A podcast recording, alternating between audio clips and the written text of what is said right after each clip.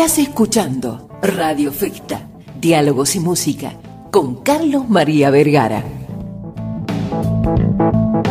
Carlitos, buenas tardes, gracias por venir. Buenas tardes, gracias Carlos, gracias por invitarme. Bueno, ahí cerquita, ahí está Carlitos, por favor. Bueno. Bueno, eh, extraordinaria tu travesía, tu historia, tu, vuelo, eh, como otros que has hecho, ¿no? Pero en particular me interesa que nos contés esto, ¿no? De qué se trató esta aventura. Bueno, eh, efectivamente hice otros vuelos. Este fue el octavo cruce por el Ártico con aviones. Y la verdad que uno hace una vez este cruce y quiere hacerlo siempre.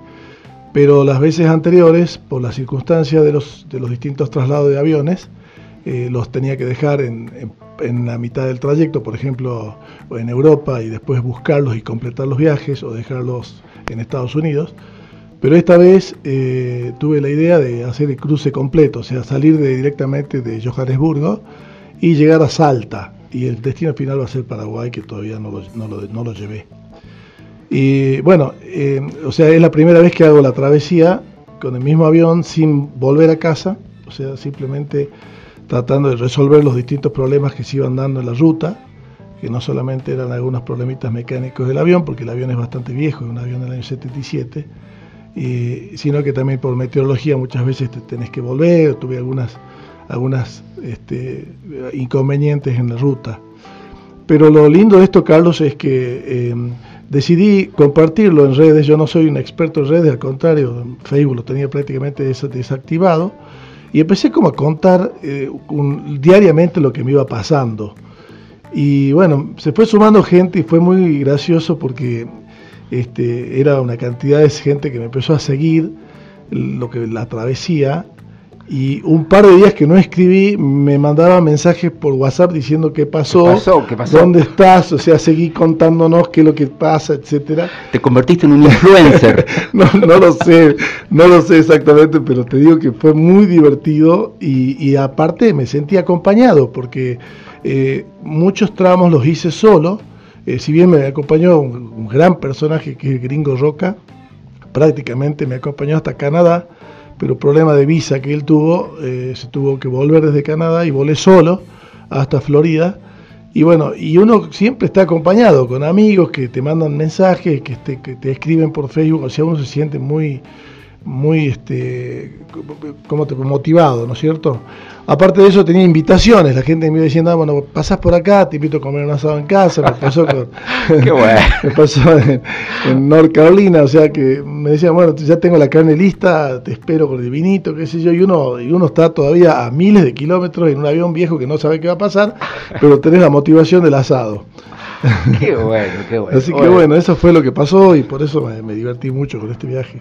Bueno, entonces, digamos, el trabajo, porque esto es un trabajo, digamos, ¿no? El trabajo es traer un avión o llevar un, avión de un punto a otro. Exacto. Lo que pasa es que por ahí la gente no conoce algunas especialidades aeronáuticas. Digamos, uno puede ser piloto comercial, o sea, volar líneas aéreas, puede ser este, un piloto privado recreacional, puede ser un piloto fumigador, piloto militar, digamos, son especialidades. Y la especialidad esta que yo elegí es de trasladar aeronaves, no la, mayor, la mayoría de las veces sin pasajeros.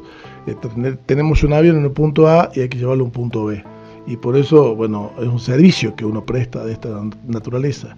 Y bueno, yo fui haciéndolo en, los, en las últimas décadas, más de una década que vengo haciendo este trabajo y he trasladado aviones de todo el mundo, a todo el mundo, o sea, no solamente a Argentina.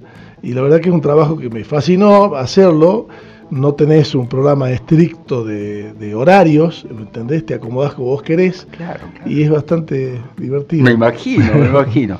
Bueno, contame cómo es la cuestión, digamos, técnica, ¿no? Cómo es la cuestión de, la preparación del viaje y del desarrollo partís desde Sudáfrica y ya sabés que la autonomía del avión es de tanta cantidad de kilómetros, que tenés que aterrizar más o menos en ciertos lugares, que tenés que tenés más o menos previsto lo que es los víveres, lo que es la logística, cómo se diseña un vuelo de tamaña envergadura.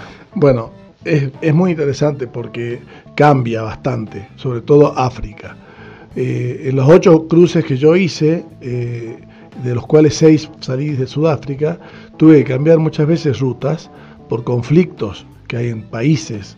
Entonces, eh, yo lo que normalmente hago contacto a una empresa que se especializa en hacer los permisos, porque África es muy complicado, muy burocrático, cruzar distintos países de África, sobre todo los que están en la parte del Sahara. Eh, lo que es subsahariano son países medianamente normales, en cuanto a trámites bastante más accesibles pero todo lo que es Sudán y Egipto, y no hablemos de los otros países que... Sí, Somalia. Somalia, Congo, Eritrea, son países muy complicados. Y va cambiando. Por ejemplo, yo en Mozambique he volado en los primeros ferries y esta vez no pude ir a Mozambique porque hay muchas complicaciones de guerrillas en la, en zona donde yo sobrevolé. Eh, ya prácticamente es peligroso entrar, entonces decidí no ir a Mozambique esta vez. Y bueno, entonces por eso te tenés que acomodando. Hay países, por ejemplo, como Sudán del Sur, que directamente no pedís ni permiso, porque no te lo dan, y es un país eh, que está en permanente conflicto, y lo sobrevolás eh, usando una frecuencia simplemente para comunicarte con otras aeronaves, que son muchas veces de, Médicos Sin Fronteras, o esas ONG que ayudan a gente eh, muy pobre que hay en Sudán. Entonces, para evitar colisiones, como nos comunicamos por una frecuencia interna, pero en ningún momento hablamos con el país Claro. ¿Te das cuenta? Entonces, y te dan, por ejemplo, consejos así rarísimos. Por ejemplo, te dicen, che, cuando estás saliendo de Kenia, te dicen, mira, evita volar este, poblados y, caminos en Sudán del Sur porque la gente no identifica quién sos y te pueden disparar.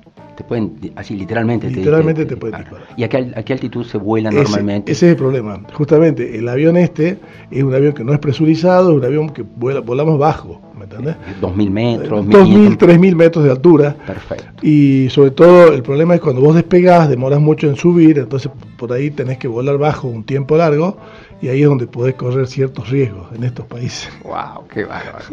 bueno, entonces, eh, repasemos un poquitito. Saliste desde Sudáfrica hacia el norte, la primera parte me imagino que no muy complicado y tendrías que haber hecho un aterrizaje en la mitad de, África y más o menos cerca de Egipto, calculo. No, lo que, lo que yo hice eh, es, eh, está permitido en algunos países instalar una, una bolsa de combustible dentro del avión que es una bolsa de combustible que duplica prácticamente la autonomía de la aeronave. Ah, mira vos. Es un sistema que lo, lo, armé en Sudáfrica con mecánicos de allá.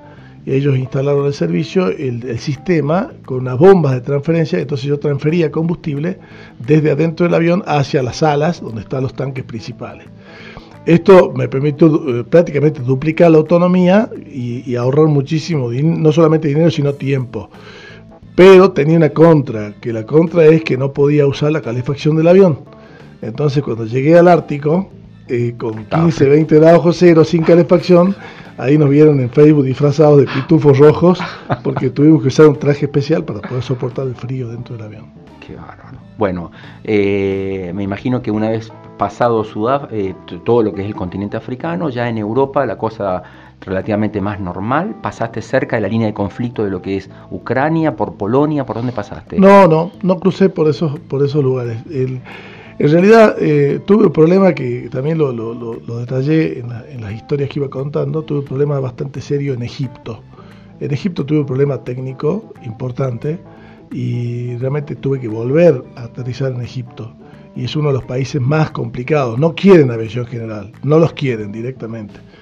¿Me entendés por qué? Porque, no sé, seguramente porque no quieren que vayas sobrevolando el desierto, que tendrán eh, este, algunas instalaciones militares o algo así, entonces no nos quieren.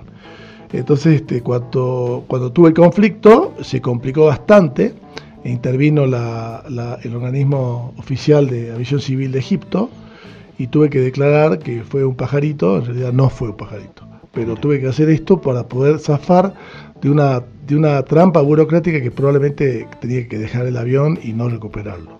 Este, hasta ese punto llegó.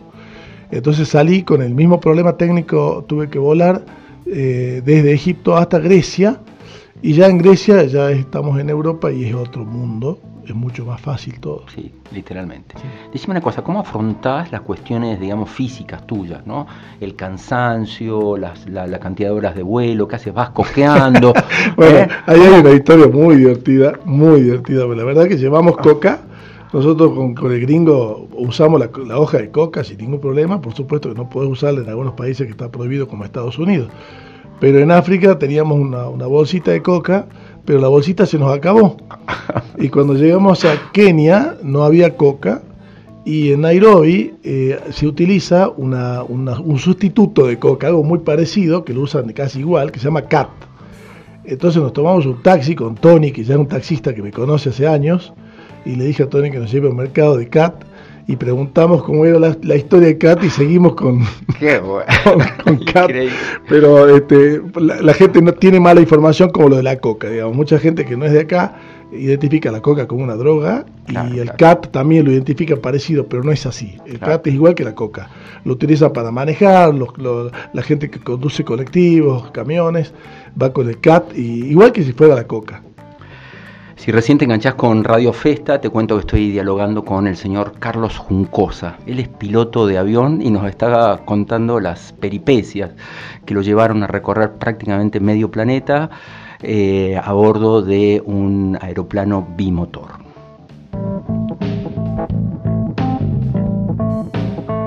Estás escuchando Radio Festa, Diálogos y Música, con Carlos María Vergara.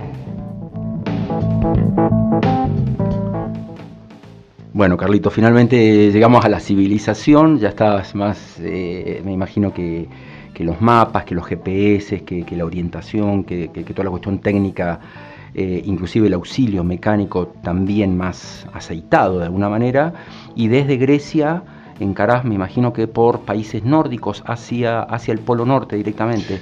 ¿Fue antojadizo esto o, o, es la única ruta posible? No, no. Eh, una vez que vos llegas a Europa podés volar por cualquier lado. O sea, no tienes ningún problema de nada. Europa, todos los países europeos son muy fáciles de volar.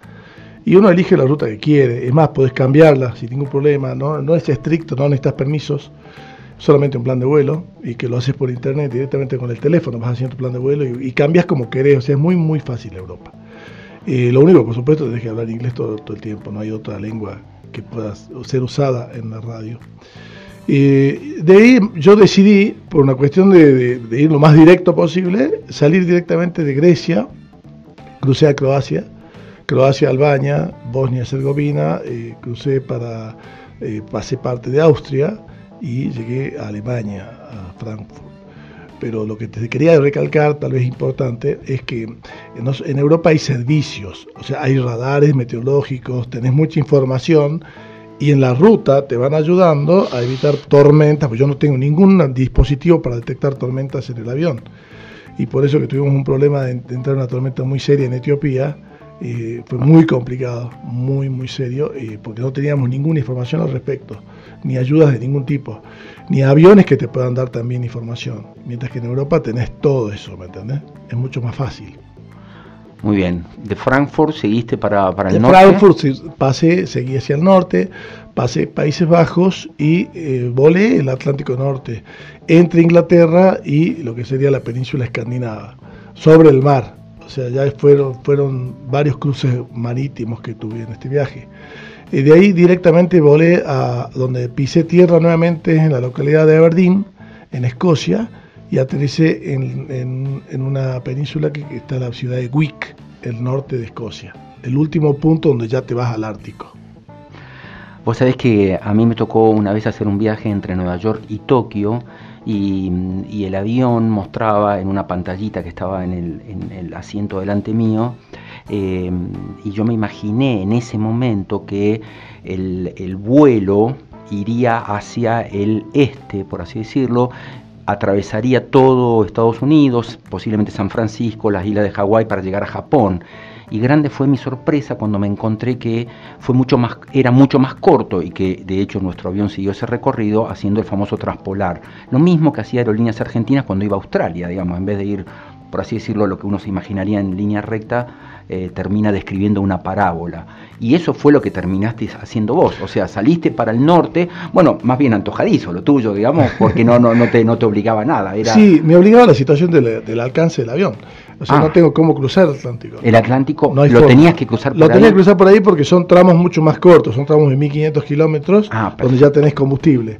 Y yo no, en este avión es imposible cruzarlo por el Atlántico. Tendríamos que llevar, no sé, otro avión de repuesto de, combustible solamente, pero no, no se puede. O sea, no es antojadizo, es la única ruta posible para mí. Ahora, eh, lo que te quería lo que te quería decir es que justamente lo que a vos te pasó, lo que a vos te pasó es que volabas siempre hacia, hacia el este porque tenés viento del oeste. Y los aviones siempre aprovechan esas circunstancias. Ah, perfecto, perfecto. Bueno, Contame esta sensación de estar sobre el polo norte o sobre el polo terrestre, digamos, ¿no? donde la perspectiva del, sol nunca, nunca desaparece totalmente, eh, donde, la, donde la vista debe ser una cosa maravillosamente increíble. Eh, esas sensaciones de ver cosas únicas, Carlito. Bueno, en realidad no, no, no volé el polo norte, estuve en el círculo polar ártico, por ahí crucé y aproximadamente a 66 grados de latitud norte fue la latitud más norte que llegué con el avión. Lo que sucede, eh, lo que es algo fantástico es Groenlandia. Groenlandia es algo extraordinario porque su nombre parecen, parecen que estarían al revés. Por ejemplo, Islandia, que se dice en inglés Iceland, sería la tierra de hielo. Y Groenlandia, que se diría en inglés Greenland, es la tierra verde. Y es nada que ver, es exactamente al revés. Groenlandia es un continente helado.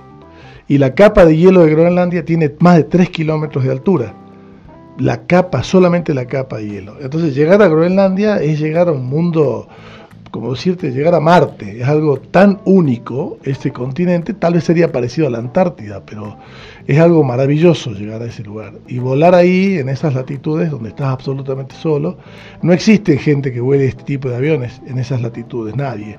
A lo sumo te puedes encontrar alguna justamente de la aerolínea Transpolar, que la puedes escuchar con la radio y decirle que te hagan puente para comunicar tu posición a los distintos servicios que no tenés alcance radial directo. Mira vos.